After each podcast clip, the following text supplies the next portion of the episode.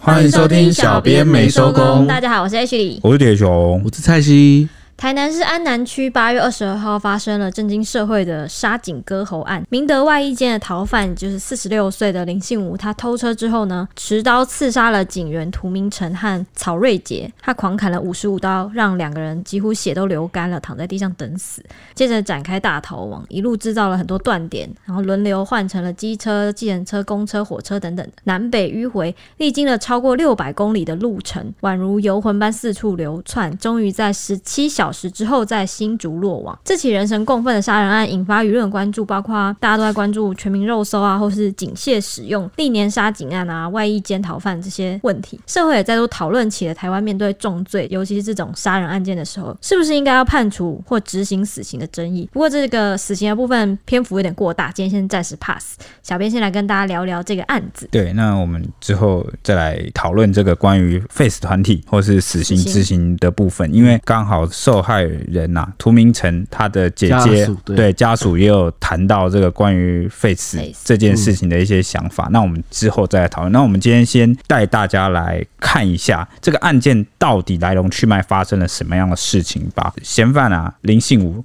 他是从明德外衣间原本就是申请返回家中探探亲，对那结果呢，原本是要去三天，那结果到了这个时间要返回监狱的时候啊，他就没有回来了。对，所以从那一天算起，刚好啊，他逃亡七天左右，盘缠用尽。案发当天呢，他就是要偷机车去躲到公墓，再准备去抢超商，因为没有钱了嘛。嗯，啊，你吃喝都要钱嘛。那当时这个台南市第二分局民权派出所三十六岁的警员涂明成啊，接到了无姓民众的报案。那这个无姓民众报案的内容是什么呢？他是声称说他租用的机车啊，租来的机车停在赤坎楼附近，但因为钥匙没有拔啊、就直接被人家偷骑走了。警员涂明成他立刻就开启了车变系统，那就查出了赃车啊在安南区移动，所以领枪之后呢，他马上跟二十七岁的警员曹瑞杰一同开巡逻车前往围捕。当时除了他们这两个人开车之外呢，还有另一名陈姓警员骑车，两边的人分别在不同的路上啊，那都赶往同一个地点，就是巡逻车的一组，那骑车的从另外一边赶过来，这样要。嗯支援，没错，要支援。结果等这个支援的陈姓警员到场后啊，才发现涂姓跟曹姓两名同仁啊，身中数刀，而且被割喉，满身是血，躺在地上。那送医后啊，宣告不治。那警车的行车记录器啊，录下了当时关键的九秒过程。专案小组研判，当时这个警车就是巡逻车先到场的时候啊，涂明成啊先下车寻找赃车，这个过程中啊，先跟这个歹徒林信吾相遇，嗯，那他二话不说，立刻追上去啊，喷辣椒水，对空鸣枪示警。那结果可能两个人的距离靠得太近了，所以被这个林信吾啊持刀偷袭啊，去把他割喉，还一把抢走他身上的配枪。那这个短短啊不到几秒的时间呐、啊，其实在后方的曹瑞杰也赶紧开车赶到了。当他开车过来的时候，看到的是同袍啊，也就是涂明成，就是满身是血，然后正被林信武挟持。那当时的这个林信武啊，他一手勒着涂明成，另外一手拿枪啊，对着驱车赶来的曹瑞杰连轰了六枪，导致警车失控偏移，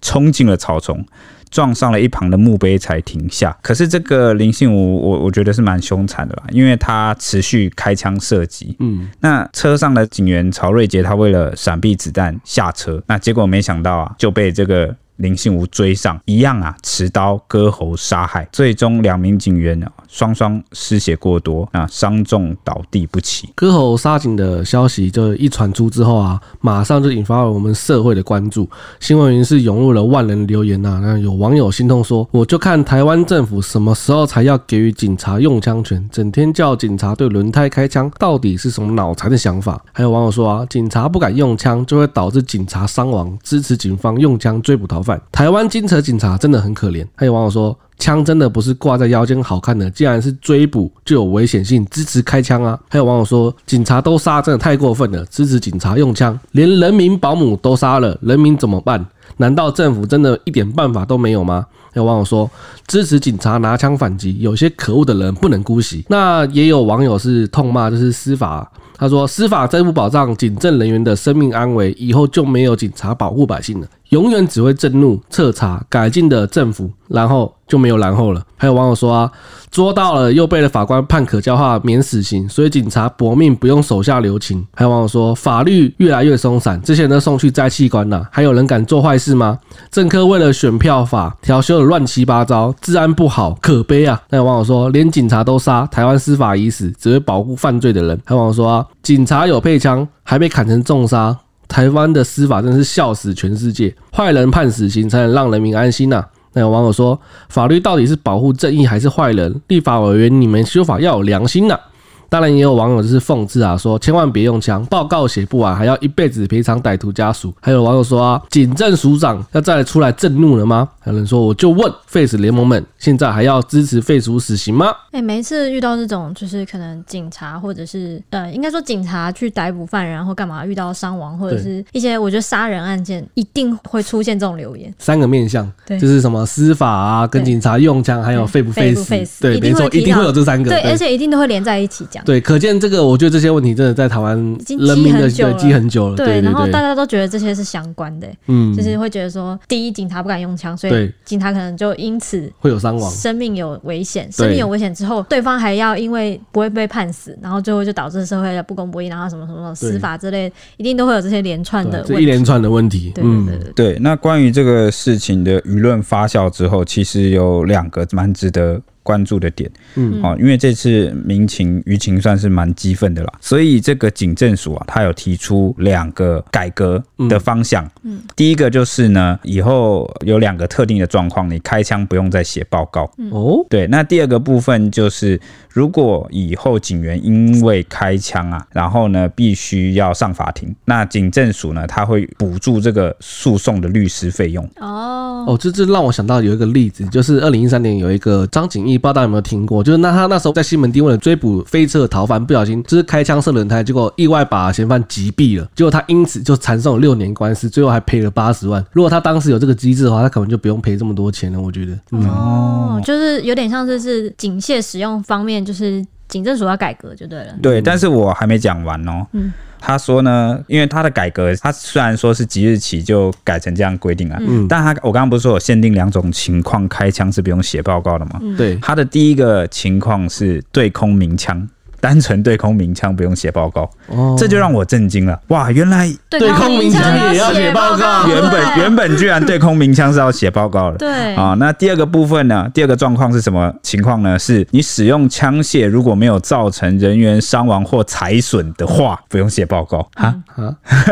啊。那那万一他今天是是一颗子弹很贵吗？还是不知道，可能是想要严格的管制枪械，用就是枪避免滥说用对，对就是警察执法滥用这样。对，那那我就蛮好奇的，如果今天是对一个嫌犯涉及，比如说开枪击中他的小腿，嗯。那应该还是要写报肯定要告，写的啊，因为因为有人员嘛伤。亡可了哈。刚才说除了人员伤害还要财损，那我觉得基本上你除了对空鸣你枪，说你不小心打到民宅的玻璃，可能也要写报对告或。是或轮胎也对算啊，欸，轮胎也算啊，对，所以这个限定的条件还是在，但起码对空那鸣枪不个用写报告。警政署已经意识到了哇，这个真的是，那每个警察的枪法都要很准哎、所以才说就其实蛮困难，因为就是你当下可能没办法而且马上使用这样，刚刚啊，蔡西有提对啊，到，嗯没办法使用这件事情。对，而且刚刚蔡西有提到一个他那个西门町追捕逃犯的对例对子嘛。对，当时这个警员啊，正是因为面对这个毒虫，对他冲然后他飞车冲他撞，飞车冲撞那个车啊，开过来你就几秒钟的时间，他马上拔枪啊，要对准轮胎啊，对结果不小心把这个嫌犯给击毙。对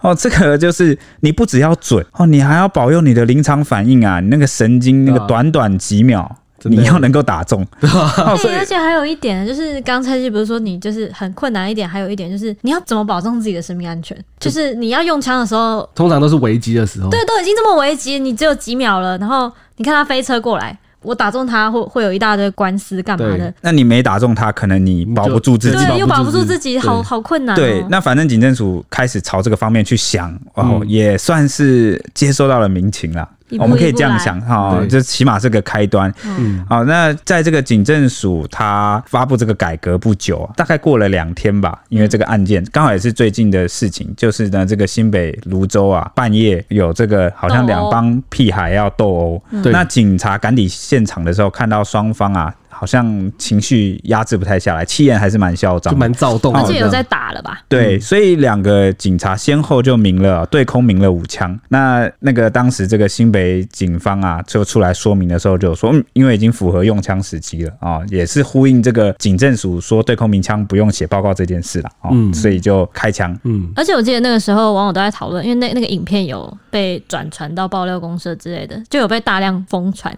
嗯网友都在说什么，就是很支持警察用枪。你看枪声一响，屁孩都安静。就马上趴在地上对，那时候马上那时候大家是，我记得场面就是大家瞬间就开始抱头，然后就对啪都慢趴慢下趴慢慢对趴到地上这样对对对子，不然跟他吼，他根本不会怕。对吧？你跟他吼，他搞不好他会回你，对会回回吼你，对不对？反正我又不是没被吼过，搞不好他这样想。嗯，嗯真的，你知道这件事说巧不巧，我刚刚讲这个新北泸州这个开枪震责屁孩这件事情，嗯嗯跟警政署发布这个哦对空鸣枪不用写报告是刚好是同一天。新北泸州这件事其实是先呐、嗯哦，然后但我猜他们大概内部已经有一个我共先识。收到嗯那个，对对对，就知道说哦，因为这个民大家的民意是希望警方能够去放心执法，哦嗯好、这个对嗯部分好、所以就就来使用这个枪械了。哎、对，你不觉得就是网友讲的这个部分，就是你看连人民保姆都敢杀，那谁以后来保护人民？就是你你连人民保姆用枪都要考虑的话，那这样他要怎么保护大家？对，那讲到这个用枪啊，可能有些人没有 follow 到，因为我们是做媒体嘛，我们自然有注意到殉职的警员曹瑞杰啊，他的大哥啊，其实这几天有在脸书上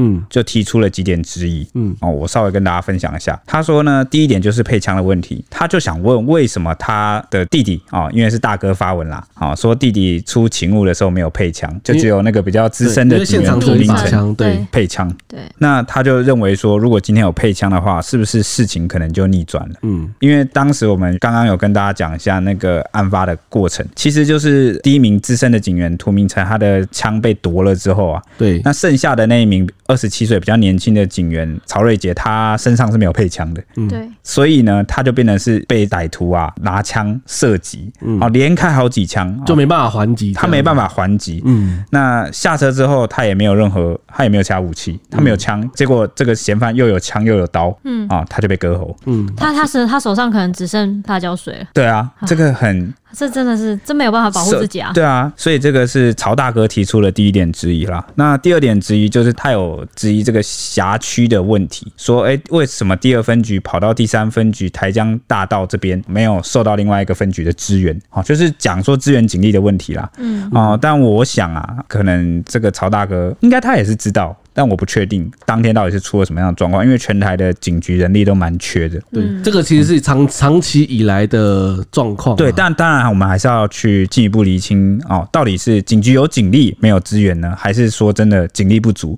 那如果是警力不足啊，这是结构性问题，哦、嗯那就有必要再来进一步检讨，说，哎、我们怎么扩大的哦，来招募更多的警员，然后人力要怎么重新配置？是不是有一些任务是不用警察去执行的？嗯因为之前不是有些连续剧也也会演到说，哦，就是那个《火神的眼泪》啦，对，哦，不是也有演到说有些消防员或是警察哦，他们可能会接到一些莫名其妙的报案，然后去要去负责一些莫名其妙的事，因就为就很像感觉很像就是李明服务这种感觉，尤其是警察被称作是人民保人姆，姆，对，那各种任务啊、事务啊，自然是包山包海，嗯对不对？对，我上次才在餐厅的时候，就吃饭的时候，然后隔壁桌有一个阿北，然后他就好像不满意餐厅的服务，他就打电话报警。你叫警察来，对，啊你就叫这样，警察然来，后你就说，叫对警察来，对，我就说我现在警察就要来对了我这说，样他就说我现在叫警察来，他就立刻报警。然后我那时候就想说，哇，警察连这都要处理，对，就连这个都要调解，就跟里长伯一样，对真对的对对，嗯哦，是蛮辛苦的，警察同仁很辛苦。哦那这个曹大哥提出的第三点之一就是救护车的黄金时间。他说呢，当时这个我刚刚不是讲有一个诚信警员是支援警力有没有？对，到达现场的时候，他说这个曹瑞杰啊，起初还有意识可以回答，嗯，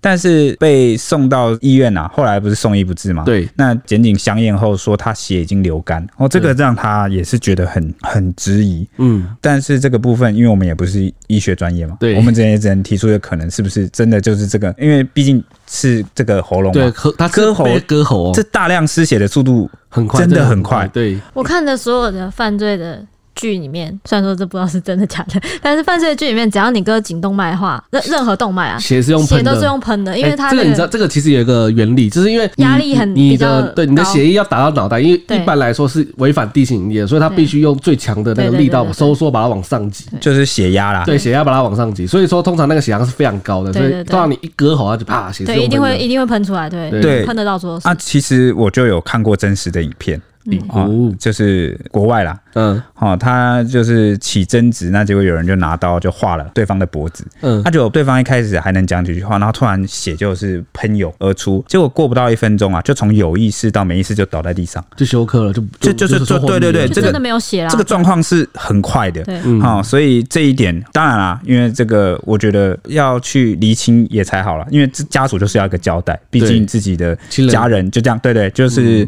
因为知情而走掉，嗯所以政府当然有责任，警方当然有责任去还原这些时间的细节，然嗯后给家属一个交代。所以我觉得家属啊、哦想要这个时间点，我觉得很合理，嗯很正常。第四点是曹大哥很不满了、他说这个明德外衣间是在玩文字游戏吗？然后居然不讲林信吾是逃逸，而是讲说他御驾御驾未归。刚才其实不是有讲到说他是外衣间放假回家探亲吗？对，后来这个我记得是监狱长是不是？对，就是那个矫正署的。哦，矫正署、啊、嗯对，矫正署的官员他就出来讲话说，他在放假期间没有回来，其实是御驾未归。他就讲四个字“御驾未归”，不是脱逃。他这样讲，结果这个舆论就马上说要抨击啊。他有讲说不是脱逃，对，这不是个哦脱逃，对就是这一句。对，我觉得就我是这一句被骂爆，对，因为因为我跟你讲逻辑是这样，你讲欲加未归，我们大家或许可以理解成是因为你常常就总是在使用这些专业的术词，哎、嗯有当兵的都知道，我们在规避那个我们在营里面都是用欲加未归嘛。对，这个是个专业术语，如果你你没有补上那一句，不是逃狱，好、我们可能还能理解说是因为你平时都一直在好、用这些术词，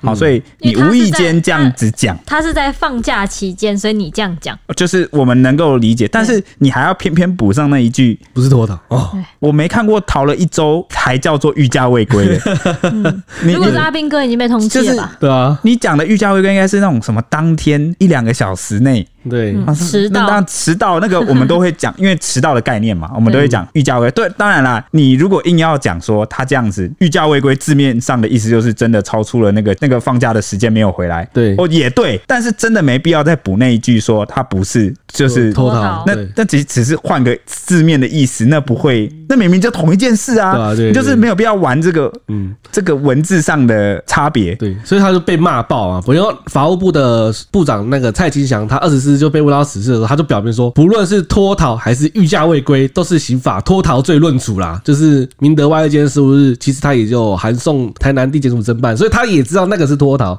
他只是用词上就不知道为什么。那你就不用补那一句不是脱逃，对对对可能那时候就官员就是脱逃对，那个时候官员就尴尬了，所以他十五号就函送，代表他其实脱逃的时候就已经算是有就知道了，就知道，而且有就是有动作了啦。对，可是他我记得是他没有在那个外界，就是他的网站是没有更新的，就是没有报上去，所以我记得是查不到的。对哦所以这个就有个问题，因为当天其实就有爆出来说，明德外一间其实有发生过很多起，嗯，哦，好像这几年来它有个统计数字，很多的逃脱，嗯但是呢都没有把它明确的登记上去，对，这是什么意思呢？再搭上你对外对媒体啊去说明的时候，你又要强调哦是欲加未归，欲加未归而不是脱逃，那就会让人觉得好像你一直在避重就轻。嗯哎、那你们以后旷职会不会直接跟我说我是欲加未 归？我今我天是忘记请假。 对我今天对啊我今天没来录音对是因为我欲加哎未归啊、蔡西讲到一个 重点，你讲欲加未归给人的感觉像是，那他是不是之后请假单补上就好了？就不算逃了，是不是？对啊，今天管理的不是一个什么学校、哎，就是如果你今天是啊好啦，对啦，教化的机构也算是学校，确实是管理，但不绝对不是我们求学时期那种学校的对，等级很。peace 的那种等级。对对对，因为还是奸嘛，还是算奸？对对，因嗯为他们是真的，就是他们在服刑，对，哦是他矫们是。正机构。对对对对对对，而且我觉得这几年越来越明显，大家我相信所有一般人都很受不了这种，你都已经现在出包了，你你出来道歉要讲狡这个辩，讲还讲干话，讲人话， 对，讲人话哦，你要那一套官场文章的用词，你就讲给你长官听就好了对。我们老百姓只想听最简白的， 嗯，是就是，不是就不是，对不对？对哦，大家的感觉是这 样啊。对好啊，啦这样很没有同理心。对，所以这个曹大哥就提出了这四点，然后他还讲说，哦，我们不富有。但也不缺钱，再多的补助，再多钱也换不回我的弟弟。好、哦，还我一个公道。三年前我也发了一个杀警察的报道到我的脸书上，那没想到三年后竟然就发生在我的家人身上。这好真的有多痛就有多痛。对，他说我的弟弟已任务完成，但我盼望以后不要再发生悲剧，不要作秀，百姓有眼，真诚完善。那他结尾也说哦，来世再续兄弟缘，下辈子不要再当英雄了。我看完是很多感触啦，虽然说钱不能换回他的家人的一条性命啊，但是是一个。最起码、最基础、最低等的一个歉意的表示。还是希望就是能够帮上他们的生活啦，因为家中少一个人，然后再加上对后事什么，其实有很多费用要处理。好像有开立那个专户了，这样。对好像对有对，。那我们继续哦。那警方在现场采证的时候，有发现说涂明成的配枪不见了，现场则遗留六颗弹壳，警车上有找到四个弹孔，所以专案小组就有研判说，杀人凶手他是杀人之后夺枪，然后抢走了含有十八发子弹的两个弹匣。两名远警送医抢救的时候，曹瑞杰刚说的就是他的哥哥有发现，就是有知道嘛，他因为失血过多，他到院前的血液几乎是流干的，紧急输血还是没有办法恢复生命迹象，所以是伤重不治殉职。结果之后发现呢，涂明成身上有十七处刀伤，比较严重的伤势是在左边的颈动脉跟颈静脉都被切破，胸腔等处也都被刺穿。他刺穿他的肋间的动脉，还有他达到那个右上肺叶，就是已经刺进你的胸里面了。这么深就对对了。对，然后曹瑞杰则是多达有三十八处刀伤，致命的伤是在胸部，尤其是林信武他行凶过程，那个时候不是有拍下来嘛？原本涂明成跟林信武对峙之后，对讲机有向那个曹瑞杰呼救，没想到就这个举动在可能算激怒了林信武，结果林信武就一手勒住涂的脖子，然后当时他已经涂的颈部已经在鲜血狂流，已经他全身都是都都血是了红嗯的，对他已经整个人都是血了，但是林信武还是右手拿着枪，然后就一边勒着他的脖子，手上还拿着枪，然后对着警车露出了一抹诡异的微笑，嗯行径真的令人发指，更是让家属看的时候真的是很悲痛。涂家人他就有向总统说呢，当时涂明成他的颈动脉已经被割断了，血液大量喷出，正常人可能一秒就昏倒了，可是涂明成还是很奋力的搏斗，令人万分不舍，更为他的英勇感到骄傲。对，那他到底有没有冷笑这件事情啊？其实我们也不是当事人啦，也很难还原。只是因为警车那个行车记录器，说实在的，它的这个录影的画质其实也不是很高。嗯，但我们可以大致看得出来，这个嫌犯在犯案的当下，他的情绪是算蛮高昂的，可能肾上腺素对，就是对，可能激动，我觉得他可能就是亢奋还是激动，就是觉得我在搏命的吧。对，他在搏命，因为人在那种极限的当下，情绪反应真的很难预料。嗯好、所以我们也不能排除这种可能。只是啊，事后啊，让这个警方跟我们媒体再来看这段画面的时候，我们会觉得不寒而栗了。真的，因为那个当下那个情境，甚至是那个图片出来，大家都会觉得天呐，他是在对，是这在我杀人这个是我们不能想象的。对。哦，反正呢，话说回来，这个两名员警啊殉职之后，马上就引发了全民公愤。那全台南市的警力也几乎全员出动。那专案小组就发现啊，这个凶嫌没有带手机，那又骑着赃车逃离现场。之后马上换装，再徒步去搭计程车，嗯，回到赤坎楼闲晃，嗯，那闲晃完之后又改搭公车，再转计程车到火车站，哇，真的各种转移耶。对中转没错，然后一直换交通工具。那本来他要北上到嘉义，那结果跑错跑到屏东，接着又搭往嘉义啊，一路转车到高雄新营，从白天就开始坐车坐到深夜，跨足高屏、嘉南八个行政区啊，南北迂回啊，漫无目的，身上还带着一把警枪啊，藏匿在大众运输工具中，让这个弃捕的风险啊，好升高。光是厘清他出入的车站啊，还有这个确切的轨迹，就有一定难度了。当时呢，案发的第一时间呐、啊，警方根据地缘关系，嗯，还有这个相关的影响啊，用这个小电脑去追查，那就列出了最有可能的四名嫌疑犯。那首先就锁定了一名诈欺通缉犯，就是这个二十五岁的陈姓男子。嗯，那为什么爆红会的男子对对对，就是爆红的男子啊，为什么会锁定他呢？原因是因为啊，殉职的警员呐、你知道警察察身上都有一个警用小电脑，就是专门用来查询，比如说他临检你的时候，你不是叫你报身份证吗？对啊就用来初步查询你的身份，看你是不是通缉犯啊，或或者治是安你的人口车牌，对，嗯对，等等，那个小电脑，这个殉职远景身上的小电脑，最后一笔查询资料啊，也显示了这个诚信男子。嗯对，就是因为这些种种的迹象啊，所以专案小组第一时间就先锁定了这个身背三条罪的诚信男子，嗯，啊、通缉犯呐、啊，他本来就通缉犯。对，那结果啊，他这个口卡就外流了。就锁定之后马上就嗯外流那出去啊外流到什么地步呢？哦，就是据了解啦，这个专案小组它的内部成员蛮复杂的。嗯，那马上这个锁定之后，口卡早就流出来，那流到什么地步呢？所有的媒体都有，还有这个我们的这个网呃，网络上各种脸书社团，对，那连他的本名呢，哦，这个我们的国家官媒通讯社、中央社哦也爆了出来，哦，嗯，好、就说就是他，那当就然说。警方在锁定这个人陈叉叉这样。对对对对，那就是全名都打出来了啦，因为全名就是露出了啊，所以呢，网友也就是顺藤摸瓜，就找到了他的脸书啊，然后疯狂转发他的照片，然后涌入他的脸书，灌爆他的留言，因为大家群情激愤嘛。嗯，那同一时间呢，专案小组侦办陷入焦灼。那林信吾呢，则是因为啊，他跑路很缺钱，不得不怎么样啊，偷车去超商啊，拿出那把警枪来行抢。那原本专案小组焦头烂额，都还没办找法不到人对，结果啊，就是因为他这个举动啊，让这个案情啊急转直下，马上啊就引起了警方的注意。因为自式手枪其实真的是一个非常明显的这信号了，对对对，那再加上这个林信武啊，他之前也有类似的这个行径，嗯就是他之前的犯罪也是差不多循这个模式，嗯，所以呢，鉴识小组啊，立刻就是后来透过这个两辆赃车上的指纹啊，然后来采集血迹，就掌握到林信吾涉嫌重大。那再比对他沿途逃亡走过的路线，哦，采集可能的基证，逐一比对，那几乎是在案发当晚啊，就确定他是杀警的凶手。不过啊，就算确定了，那怕可能就是跟媒体泄露，就是打草惊蛇了嘛，对不对？嗯。所以啊、呃前面前一趴啊、哦，还在对外公布了这个诚陈信叉叉啊，就是他也算是另类的英雄 啦，哈，背负了这个呃一夜爆红的一夜爆红，然后呢 又顶住了这个民意的压力，对，嗯所以当时这个陈，我要怎么称呼他？陈通缉犯，通缉犯陈先生，啊，陈先生他就因为因为其实事情是这样的，当时啊他感冒，嗯他吃了感冒药，在朋友家昏睡一整天，对然后全然不知道他被已经被通缉错当成外是面大家都在找他，因为他本来就通缉犯，所以他本来也躲着，然后也不常用这个脸书，嗯，他也或手机什么那的，就没想到，等他睡醒的时候，才惊见自己成为了这个杀警杀嫌警嗯犯凶。手，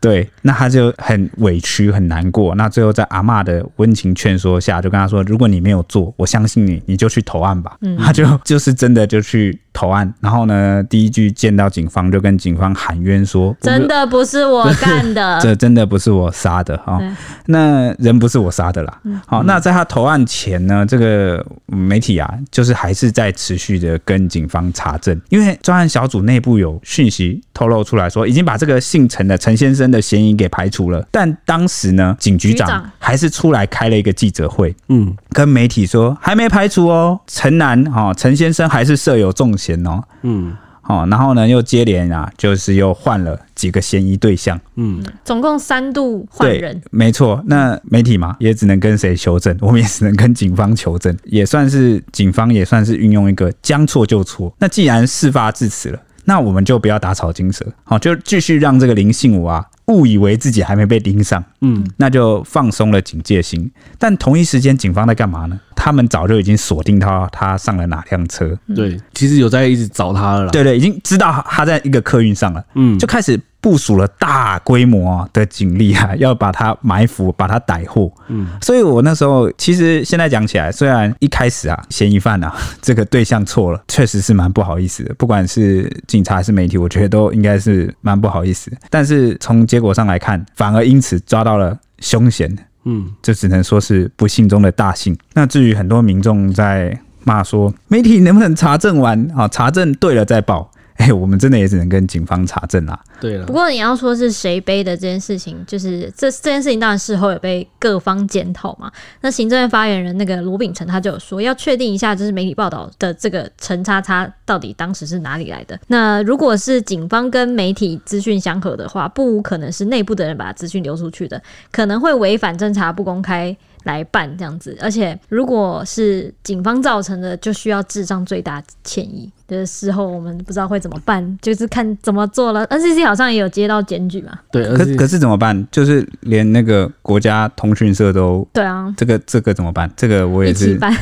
还 是还是其实就是警方有时候去透露这些讯息，他的目的并不是叫你去肉搜他，嗯，或是叫你去动用什么私刑，他其实目的是想提醒大家说，这个嫌犯身上有一把枪。我举例来说好了，是可能是他流亡到哪里，他逃窜到哪里，大家当地人可能你晚上不要出来啊，你遇到就陌是生人可能、，或者是啊你要提，高警觉，这原本的目的用意是这样啊。嗯，那结果意外造成了这个陈先生蛮大的困扰， 我觉得这个真的是我们现在酒驾一直累犯，不是也会公布吗？哦嗯。总之，我觉得这件事情你说就没有检讨空间嘛？我觉得也是有嗯，哦，算是大家都去学一堂课，就是不管是呃媒体急着这个报道也好，政治人物急着放话也好，或者是警方，大家其实某个程度上很多时候求好心切了。嗯，哦，但是可以确实可以检讨以后要怎么避免这种类案，就是既达到提醒民众的效果，那同时也不要去呃冤枉到无辜的人。那、反正这个陈先生他自己本身也是通缉犯，那刚好在这个民意的这个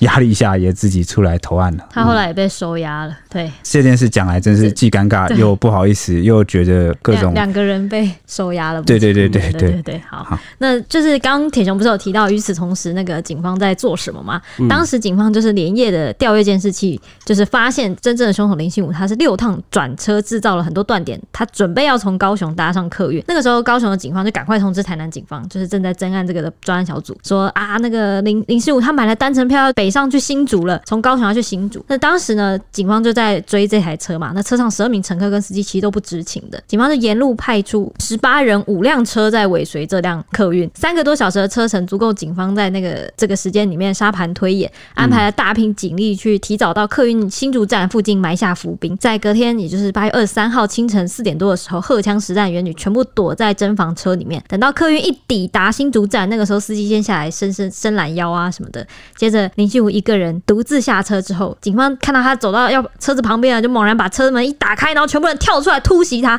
把他压制住，然后其余在黑暗暗巷中等待的其他的警方，四面八方一共五十五名警察一拥而上，把他团团包围起来，让他是几乎当下是瞬间完全没有什么反抗的机会的。而且当时本来空无一人的街道，然后晚上很安静，然后很没有人，好像什么事情都没有在发生的时候，嗯瞬间人山人海。那个现场监视器画面后来曝光之后，也是网友都啧啧称奇，忍不住惊呼说：“哇，真的毫无准备就被压制住了！然后现场竟然可以躲这么多人，那两个一开始开门压制的警察好勇敢啊！说这个躲藏的实在太没有破绽啦、哪来那么多人呐、这些警察到底躲在哪里？太神了，根本是忍者吧！甚至还有网友跑去找出那个围捕的那个新竹站的那个点的街景图，发现那个现实上其实真的是很空旷，四周几乎没有什么遮蔽物的，结果却能躲五十多个警察，完全没有被发现。当时就有还有网友说什么，这也要多亏了违停啊，所以大家看到违停都不会觉得奇怪，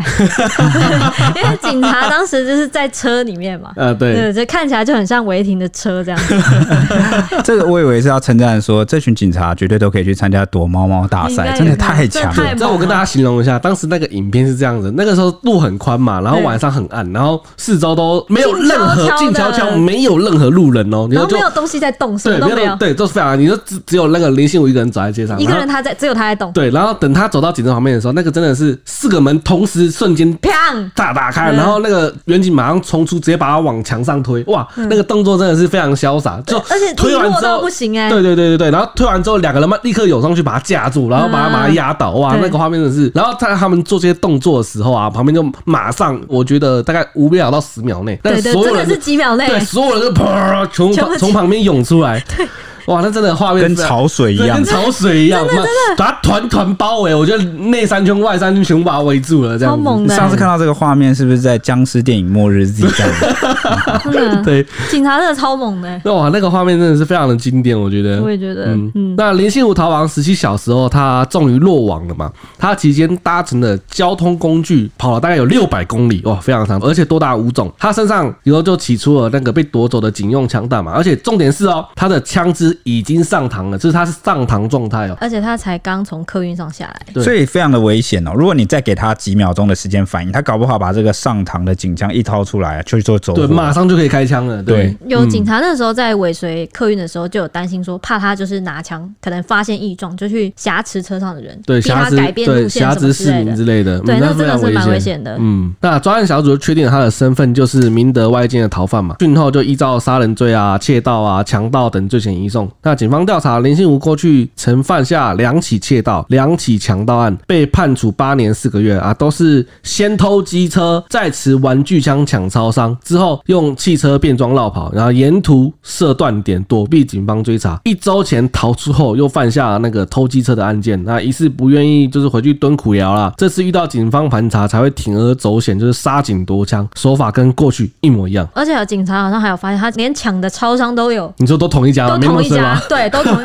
他就说都是那一个牌子。哦对，他只抢那个超商的，嗯，他是不是有那 个？是不是也什么癖好跟那个之类的有仇之类对的？啊，嗯知道啊，这怎么会这样？对，蛮神秘的 耶他。嗯，那林信吾接受检警与法官审讯时啊，都变成是因为喝酒了，被两名远警喷辣椒水，所以就被激怒了，一时失控才会持刀反杀远警，并夺走枪弹。不过局长方养林认为啊，根据目前掌握的种种基证研判，林信吾供词避重就轻，一开始的犯罪动机应该就是要夺枪。夺枪去抢劫吗？嗯，我对觉。得也蛮像，蛮明显嗯的，你说是一时失控啊，才持刀反击杀警，哎他割颈刺了五十五刀、哎，那你居然还能够啊拿枪对另外一名警车察上的对，哦，就是曹瑞杰啊，连开六枪啊，还可以让这个曹瑞杰下车之后，你还拿刀去追杀他，这个叫做一时不小心失控吗？嗯，这个就是很明显，从你这个犯案的这个整个过程的行为，这个很难说是不小心或是失控、欸，哎、对或啊是，什么喝酒什么之类的，嗯，对，就希望他早日接受这个哦司法的判决，嗯哦，得到应有的惩罚啦。嗯，那、因为今天没有时间，不然原本也想跟大家讲一下他收押他的，不是收押他的，他之前服刑的明德外衣间哦，里面呐、大概环发境生是了怎什么样？事？嗯嗯，对的，因为那个环境啊，说实话，哦，如果我是受刑人，我还真不想逃出去。因为根据这个啊、哦，林信武他供称，这个逃亡期间，他就是都只能在公园或公墓这种地方是游荡哦，我觉得是身上蛮只有辛苦七千块，对，那到底是出了什么原因，他要这样子跑出去？那之后我们等跟死刑的部分、废死的部分，我们再来我们一还有并讨很论。多，其实还有很多没有讲到啊。对，这这个案件其实有蛮多的点对可以来讨论的。对嗯对对， OK，反正最后呢，检方经过了八小时的讯问啊，就认为林信吾涉犯杀人等罪嫌重大，而且是最轻本刑五年以上的重罪。复讯时态度冷漠，毫无悔意，而且有逃亡之余，因此申请羁押。那台南地院就指出说，林信吾是明德外一间的人犯，探亲逾期不归，本来就有逃亡意图。那现在杀警后夺枪逃亡，还丢弃凶刀啊，企图湮灭罪证，不断换乘交通工具南北逃窜，背包中居然还有一本地图集。很明显了吧？哇，再再证明啊，有躲避检警追查的意图，加上逃亡时持警枪抢劫，显然有反复实施强盗犯罪之余，所以最终啊裁定羁押。接下来大家讨论的就是他会不会被判死刑了？对对对，就是死刑的部分，还有那个明德外一间他在服刑时候的状况。嗯，好，那这个我们啊、留到之后一集再来讲。好，嗯好我们今天的节目就到这啦，我们下一集见。看大家要不要跟我们一起聊聊看对这件案子的想法，可以来 Apple Podcast 给我们五星评价哦。 OK，那我们下一集见，拜拜拜拜